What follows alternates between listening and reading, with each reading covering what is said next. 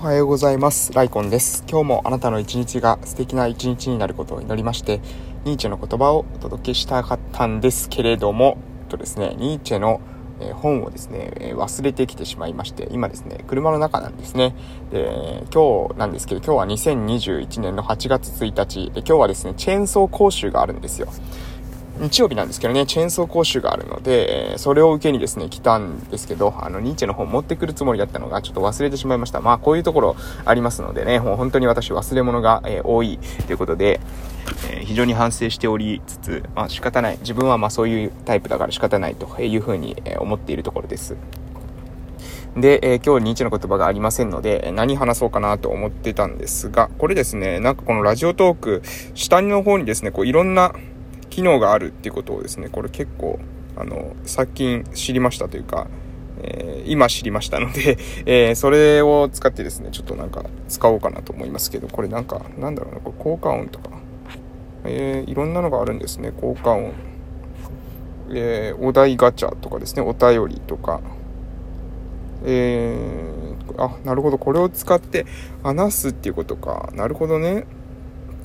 ふんふんふんふん。まあ、ちょっと効果音とお題ガチャは一旦置いておいて、えー、お便りですね。これお便り昔来てたんですよね。うん、昔から色々ちょっとお便り来てたので、えー、最初の方からお便りちょっと読ませていただこうかなと思いますけれども、えー、鴨助さんの、えー、こと、ちょっと読ませていただこうかな。鴨助さん、えー、いろいろな考察など考えたこともなかったような話など参考になるなと思って、えー、聞かせてもらっています。個人的には以前お話しされていた恩を送って循環させる話が心に残っています。1対1のギブアンドテイクの考え方にとらわれて、精神的に消耗していたので、今後もちょこちょこ聞かせていただきたいと思ってますっていうのがですね、これ多分だいぶ、ま、昔なんですけど、コメント来てましたので、今日はですね、これに、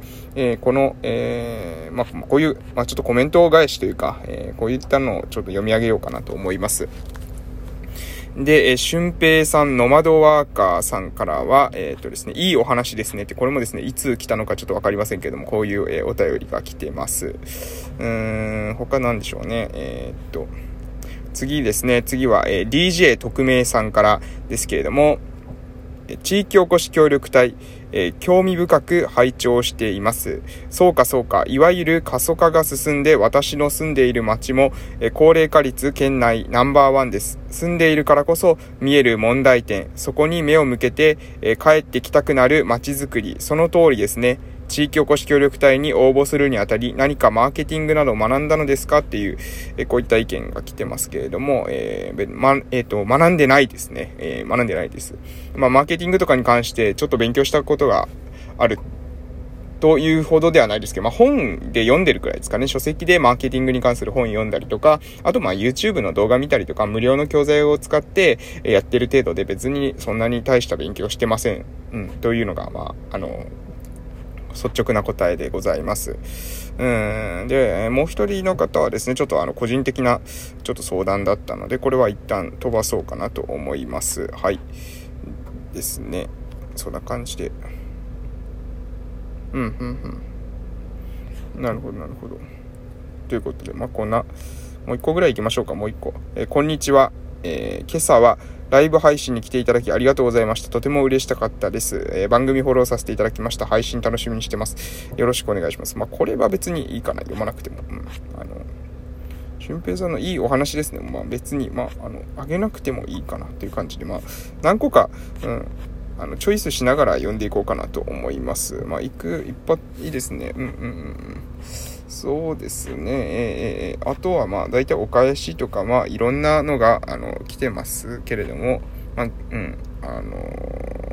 ー、はい、えー、はい、まあ、そんなに、うん、うん。うんうんうんうんうんうんうん。うんうん。あ、あと、ムスクさんね。ムスクさんはま知り合いですけど、えー、もうそういう未来を描いてるんだなと思った。まだ十分に理解できてないだろうけどっていうことで、これ多分未来について私が何かしら話してる時に、えー、来たのかなと思います。はい。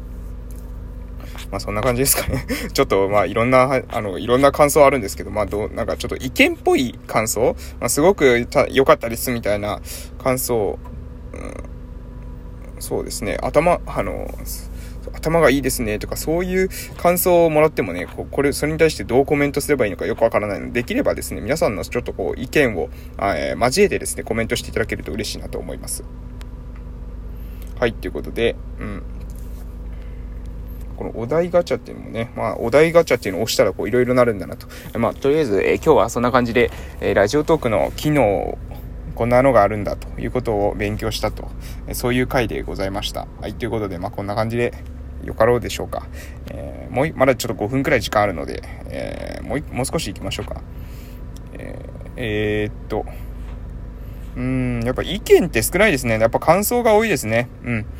えー、えー、っと、あ、ヨッシーさん。初めてメッセージを送ります。お話納得できました。苦手部分を要素に分ける。因数分解のようですね。私もいつもこの余裕が持てればいいのですが、ということで。確か、多分これ何でしょうね。えー、問題を分析するときは、その困難を分割して考えましょうみたいな話を多分してたんでしょうね。えー、まあこれいつの配信かもうちょっとわからないですけど。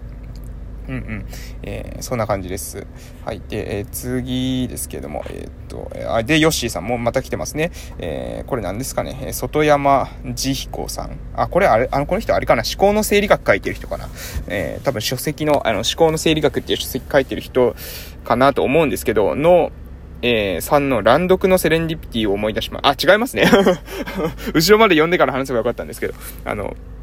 外山慈彦さんの乱読のセレンディピティを思い出しました。交流自体が目的。いい言葉ですね。このことに、えー、身の回りの多くの人が気づけばいいのですが、ということで来てました。えー、これはヨッシーさんの意見。まあ、多分なん、えっ、ー、と、交流は交流何かしらの目的があって交流するというより交流自体が実は目的なんですよ、みたいな話をした回の、え感想だと思いますけど、うん、私もあの、そう思います。えこのことに身の回りの多くの人が気づけばいいのですが、ということ、もう間違いない、えその通りだと思うんですけれども、だからといってですね、なんていうのかな、えー、その人が、えー、やはりこう思ってから自分が思わないといけない、うん、なんていうのかな、周りの人が思わないから自分も思わないっていうのは私的にはですね、まあなんかそれ微妙かなと思います。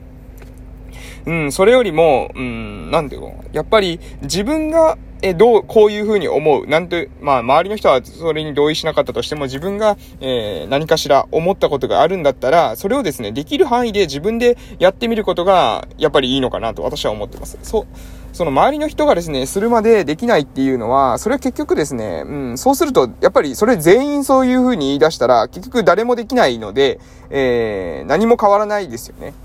今言ってる意味わかりますかね？例えば、100人の人が動かないと変わらないプロジェクトだったとしても、1人目って必ずいるんですよ。なので、その1人目になる人っていうのは、やっぱりある程度ですね、こう勇気が、えー、必要だというふうに思ってます。で、え、その勇気が、まあ、なければ、え、全員の勇気がですね、100人が100人の勇気がなければ、え物事は前に進みません。えー、っていう風にしてしまいますかということですね。えー、そうですかと。100人が一気に、せーのが3で、えー、あの、一気にですね、やる気になるんですかという時に、私はですね、多分そうじゃないと思います。そうじゃなくて、えー、一番最初にですね、一歩踏み出す人間がいて、で、それを見てですね、その背中を、背中を見て、二人目、三人目っていう人が続いてくると思うんですよ。なので、えー、自分がですね、まずできる範囲で、できる行動を考えて、一個やってみる。うん、それが非常に重要じゃないかなと思います。まあ私もね、それを意識するようにしてます。なので、まあその、ファーストペンギンなんて、えー、いう風に、えー、ビジネスの世界では言われたりすると思うんですけれども、えー、先になる。一番最初に、えー、海にですね、と、えー、飛び込んでいくのをファーストペンギンって言うんですけども、まあ、実はですね、まあ、これ、えー、近婚西野さんの、えー、ラジオ配信で聞くと、なんかそのファーストペンギンっていうのは実はですね、えー、一番最初に飛び込んでるんではなくて、後ろからですね、押されて、えー、落ちて飛び込んでるっていうことに、えー、ことらしいんですけれどもね。まあ、それでもいいと思いますよと。とにかく、えー、どういうこと、どういう事態になったとしてもですね、その環境によってかもしれませんし、自分で主体的にかもしれませんけれども、わかりませんけれども、でも、一番最初にやり始める、えー、一番最初に手をつけるってことは、まあ、それだけですね、尊いことなんじゃないかなとえいうふうに思いますし、やっぱりその、え、その人がいたからですね、えー、物事が変化してくるってことは、えー、往々にしてあると思いますので、えー、ぜひですね、何か勇気を持って、え、活動一歩始めていただけたらなと思います。で、まあ私もですね、そのまあ村の、そのなんていうんですかね、環境資源というのを、えー、十二分に発揮するために、えー、チェーンソーのですね、えー、免許が必要というか、チェーンソーの、えー、技術が必要だというふうに思いましたので、今日はですね、チェーンソー講習に、えー、来ておりますという感じで、まあ、えー、一応繋がりましたかね。そんな感じで、まあ無理やり繋げた感じは、えー、否めませんけれども、そんな感じで今日は、えー、頑張っていきたいと思います。皆さんもですね、素敵な一日になることを、えー、お祈りしております。それでは、えー、夕方の放送でまたお会いしましょう。ってらっしゃい。